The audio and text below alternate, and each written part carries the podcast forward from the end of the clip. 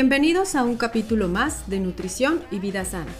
Este espacio está dedicado a todos aquellos interesados en conocer más sobre la vida sana, desde la forma de alimentarnos correctamente hasta el desarrollo de hábitos que nos predisponen o que previenen el desarrollo de enfermedades asociados al estilo de vida actual. En la siguiente entrevista platicaremos sobre la gran controversia que aún existe sobre el entrenamiento de fuerza en el embarazo ante la presencia de diabetes. Espero lo encuentres interesante y útil para ti o para alguien que creas puede aprovecharlo. Hazme llegar tus comentarios a mis redes sociales que te comparto al final de este podcast.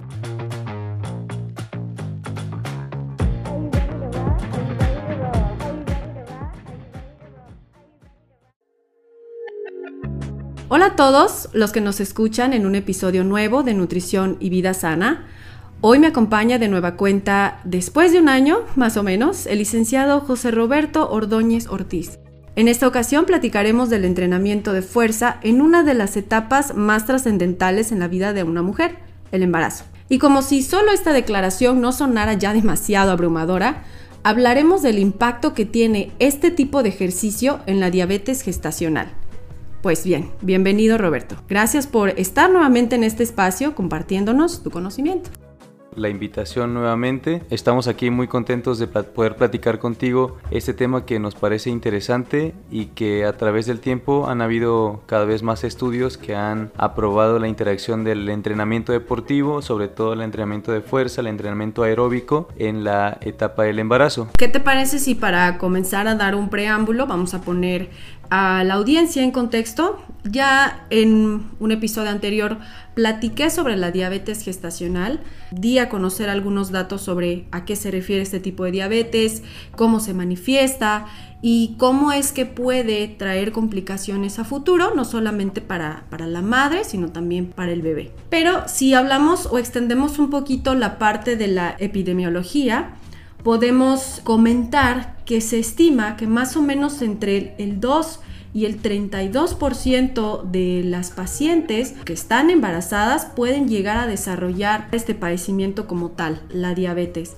Claro, va a depender del país, ¿no? Un país que, esté, que se encuentre eh, obviamente más desarrollado tendrá una prevalencia menor, como lo arrojan algunos estudios del 2%, pero cuando hablamos de, países en vías de desarrollo, Latinoamérica, hablamos incluso que se extiende hasta un 32%, ¿no? Esta prevalencia. Entonces, si observamos cómo va aumentando el número de casos, pues es importante comenzar a, poner ya estrategias y, manos a la obra, ¿no? Sobre el tratamiento del padecimiento. Pues bueno, a lo largo de los años se han creado diferentes tipos de intervención, de programas de actividad física, en los que, tomando en cuenta el momento del proceso corporal y hormonal que lleva la, la mujer, llevan también como principio el buscar la mejora de la movilidad de la paciente, mejorar las técnicas de respiración que tiene la, mujer, el funcionamiento osteomuscular y como consecuencia y beneficio, pues la mejora del, sistema endocrino. Podremos entonces comenzar a, a platicar que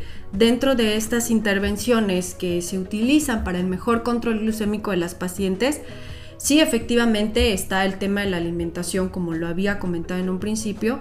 Sí, en algún momento se, requiere de un tratamiento médico, dependiendo de las condiciones de, la paciente, su, grado de hiperglucemia, su número de gestas, la edad de la paciente. Pero tú acabas ya de adelantarte con algunos datos, ¿no? Acerca de la intervención en cuanto al ejercicio y entrenamiento. Eh, ya existe mucha evidencia sobre el ejercicio aeróbico y el embarazo. Pero, ¿qué tan estudiado se encuentra este tipo de entrenamiento? O sea, ya enfocándonos en el entrenamiento de fuerza durante la gestación. Tiene mucho que ver con las evaluaciones fisiológicas previas que tienen su sistema cardiovascular, porque con base al, al, registro de sus frecuencias cardíacas vamos a interactuar también con estímulos de fuerza que nos permitan no rebasar los latidos por minuto adecuados de acuerdo a cada paciente y cada tipo de, de mujer que así lo establece, por ejemplo, el Congreso Americano de Ginecología y Obstetricia, necesitamos establecer primero qué tipo de mujer es la que estamos interviniendo para que también podamos establecer un programa basado en un microciclo y mesociclo de entrenamiento aeróbico y de fuerza o bien que sea un entrenamiento concurrente que le permita a la paciente no irse con frecuencias muy altas para que nos permita hacer estímulos de fuerza que le beneficien. ¿Nos podrías comentar un poquito sobre estas metas de, frecuencia que quizá eh, se deben monitorear o en de qué depende el objetivo de esta, de esta frecuencia cardíaca? Se puede establecer que cada persona tiene una frecuencia cardíaca propia desde el descanso hasta la actividad física pero en personas embarazadas eh, se ha estipulado que la media que se puede manejar es de 140 latidos por minuto, pero lo ideal será que no rebase la frecuencia cardíaca en, en la actividad aeróbica. ¿A qué me refiero? A que, por ejemplo, una persona menor a 20 años que esté embarazada, su máximo en latidos por minuto sea durante el entrenamiento de 155 en frecuencia. ¿Por qué? Porque la frecuencia cardíaca, estando en un estado alto, puede favorecer la interacción con hormonas, interacción con proteínas y con muchas células del cuerpo que favorecen o pueden obtener un beneficio o también pueden obtener un riesgo de acuerdo en qué etapa le estamos haciendo. Ahora, por ejemplo, una mujer entre 20 y 29 años con un índice de masa corporal mayor a 25 debería comenzar a registrar latidos en 102 por minuto en personas que fueron sedentarias antes de, estar embarazadas manejan o deberían manejar como introducción una frecuencia de 129 y 144 latidos por minuto. Ahora bien, aquí viene lo atractivo. Si las personas fueron activas antes de la, del embarazo, si fueron eh, activas como tal, eh, la frecuencia cardíaca será manejada entre 135 y 150 latidos por minuto. Entonces, con base a estas frecuencias ya establecidas, podemos basar el entrenamiento de fuerza para poder obtener beneficios. Por la forma de ejecución de, de ambos tipos de entrenamiento, tanto del entrenamiento aeróbico como el entrenamiento de fuerza, desde quizá tu punto de vista como fisioterapeuta, como licenciado en rehabilitación, ¿cuál sería el, lo más recomendado? ¿Cuál de las dos formas recomendarías más? ¿O depende de las semanas de gestación o, cómo evalúas tú esa parte? manteniendo a la paciente activa de al menos tres veces por semana, iniciando con una base de 15 minutos eh, en esa sesión, si nosotros logramos que la paciente mantenga un ritmo cardíaco adecuado y que no se altere por algún movimiento que no tenga incluso peso, podemos empezar a intervenir actividades con fuerza. ¿Por qué?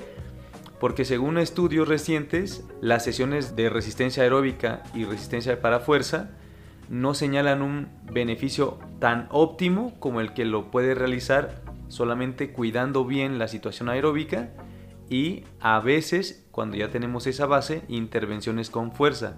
¿Con base a qué? Con base a la frecuencia cardíaca y al peso progresivo que la paciente puede hacer. ¿Por qué no hacer una evaluación directa de, fuerza con algún dinamómetro o alguna báscula o algún em, encoder? Porque no sabemos cómo lo va a percibir la, la, paciente. De acuerdo a la historia clínica, a las indicaciones médicas que lleva, a los antecedentes que obtenga y a la evaluación fisiológica que tenga la paciente, vamos a saber aplicarle el tipo de estímulo necesario para no ir más allá de los latidos por minuto que tiene que estar. Eh, ¿Sugerirías primero hacer una evaluación como en la parte solo cardiovascular o en la parte aeróbica antes de animarte a implementar un entrenamiento de fuerza?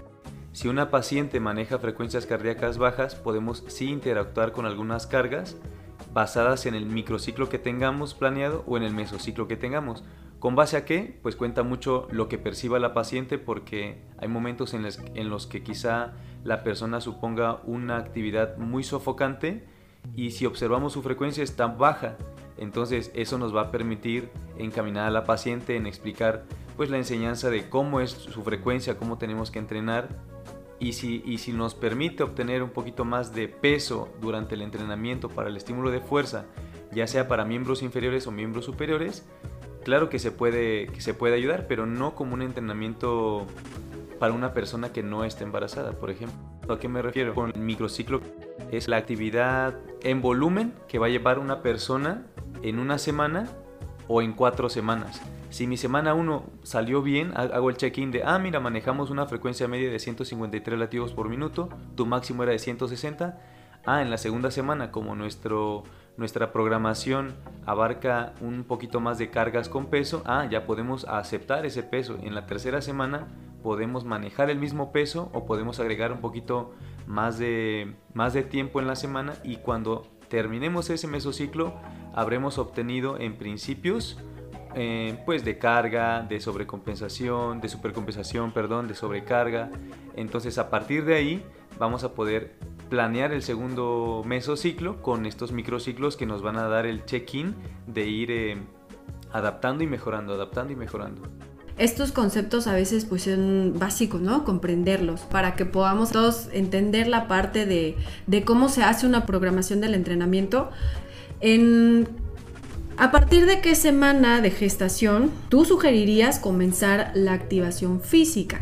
El mejor momento para realizar algún tipo de progresión, ya sea que si fuiste una persona deportista y que ahora estás embarazada o si fuiste sedentaria, lo ideal será iniciar a partir del segundo trimestre, es decir, más o menos a la tercera semana y se puede dejar de realizar esta actividad progresiva hasta la 38-39. Pero ¿en qué nos debemos basar para tomar la decisión de programar a una persona embarazada a hacer este tipo de entrenamiento? Pues en principio el permiso médico para la realización del ejercicio, ya que aquí va de acuerdo al estado de salud de la paciente y sus antecedentes y también el estado físico que, tenga. Eh, realizar una adecuada evaluación con base a la información personal que ya se recabó en donde podremos encontrar pues, los antecedentes médicos y no médicos que permitan guiarnos al momento de crear el programa. Tener en cuenta que durante la intervención de la, de la entrevista que hacemos con la paciente haremos un cuestionario que se llama PARMED X, que es adaptado para embarazadas y esta nos va a ayudar mucho para saber o identificar qué tipo de mujer estamos tratando. ¿A qué me refiero? Según la Asamblea Americana de Obstetricia y Ginecología, nos dice que debemos de conocer si la persona es o fue sedentaria, si es una persona activa o si es patológica. Y es en donde vamos a diversificar los estímulos de entrenamiento, porque si una persona fue sedentaria y no sabe ni siquiera cómo moverse, pues tenemos que comenzar por enseñarle qué es lo que tenemos que mejorar poco a poco, teniendo en cuenta diferentes parámetros para que no se nos, se nos vaya muy alto por ahí por ejemplo, el tema de la fatiga, ¿no? que es importante. De repente, pues llegan a la consulta, quizá también contigo. Frecuentemente aquí en el consultorio me comentan las pacientes, no, es que no puedo hacer ejercicio porque pues me lo quitaron, ¿no? Y estar en la semana 24, 28, em, a final de cuentas, eh, sí es importante a veces trabajar con esos mitos que a veces se tienen de que las embarazadas no pueden moverse, las embarazadas no tienen que recoger nada, no tienen que agacharse, no tienen que subir escaleras. Y a final de cuentas eso fomenta más el sedentarismo de la paciente que para nada nos ayuda para el control glucémico, ¿no? Entonces esto que estás diciendo de qué evaluación se tiene que hacer primero antes de indicar el ejercicio, porque pues a final de cuentas todos lo requieren cada cuánto se tiene que cambiar el ejercicio o en qué semana iniciarlo, pues es, es fundamental. Entonces, lo que yo sugiero, ah, para hacer un pequeño paréntesis en esta parte, es eh, que pues siempre, una vez que se conozcan embarazadas, pues comenzar a preguntarle a su médico, cuándo pueden empezar ya a iniciar una actividad física. Quizá el primer trimestre pues no sea la mejor eh, etapa porque pues es donde apenas se está implantando el, el producto. Pero pasadas esas, esas, primeras semanas de gestación, pues luego, luego buscar eh, una forma de tener un entrenamiento programado y que nos eh, promueva tener un embarazo exitoso. Y en caso de que ya se conozca la diabetes gestacional, pues que un entrenamiento que nos permita poder alcanzar unas cifras o unas metas de control glucémico. Entonces, en base a esto, ¿qué modificaciones al ejercicio regular? Con ejercicio regular quizá me refiero al ejercicio que le pondrías a una persona cualquiera, ¿no? Una persona no embarazada. ¿Qué modificaciones tienes que hacer a esta práctica con una paciente embarazada? De acuerdo a esa pregunta, lo ideal será establecer su frecuencia cardíaca máxima durante el embarazo. Por ejemplo, una paciente que tiene 15 semanas de embarazo de edad de 27 años y según lo que habíamos platicado antes, su frecuencia cardíaca máxima durante esa etapa de embarazo será de 150, pero de acuerdo a su edad, esa frecuencia es apenas su 78%. Quiere decir que cuando nosotros estemos estimulando esta frecuencia, estaremos en una intensidad alta entre comillas, sabiendo que la persona fue muy activa antes de embarazarse porque ya sea que corría, hacía pesas, etcétera, ¿no? Em, su intensidad media durante el entrenamiento, calculando igual las cargas de peso y su volumen, será no rebasar los 135 latidos por minuto. Pero si empezamos a platicar de una actividad aeróbica que le beneficie en cuanto a la base de, tener un poquito de oxígeno, de resistencia muscular, de coordinación muscular, etc., estaremos hablando de que su 65% será de 125 latidos por minuto y que esto nos va a dar una buena base para generar estímulos de fuerza en los cuales pues obtendremos pues muchísimos beneficios.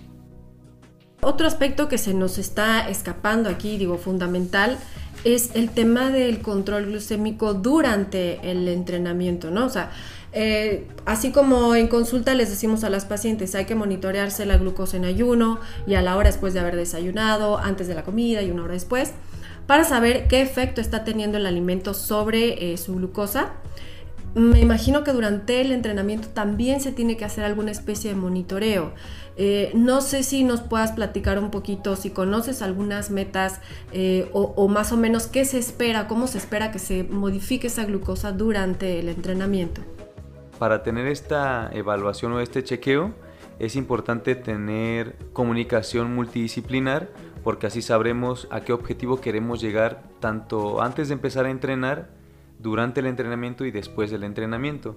Siendo esto que la indicación del, médico, por ejemplo, o en nutrición sea obligadamente revisar esas, esa, ese índice, pues entonces nosotros sí vamos a hacer la intervención separando una sesión que no termine la sesión, hacer la intervención del chequeo, observar y definir si continuamos con la misma dosis en el entrenamiento, o sea, terminar lo que está planeado o frenarlo y poner una intensidad ya sea más baja o aprovechar y poner una intensidad más alta de acuerdo a los registros que tenga la, la paciente. Pero sí es muy importante tener en cuenta las indicaciones previas con las que viene por parte del médico y en nutrición.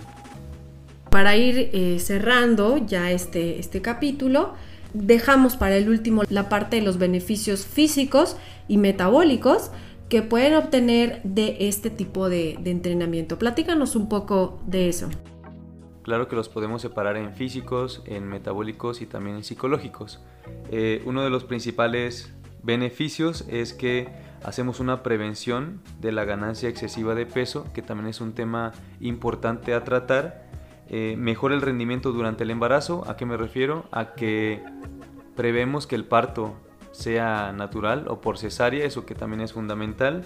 Mejora la estabilización del humor, mejora también eh, como tal la fuerza muscular, disminuye el riesgo de padecer venas varicosas, disminuye el riesgo de trombosis, reduce los niveles de la dificultad para respirar, la disnea y la disminución de la aparición de lumbalgias.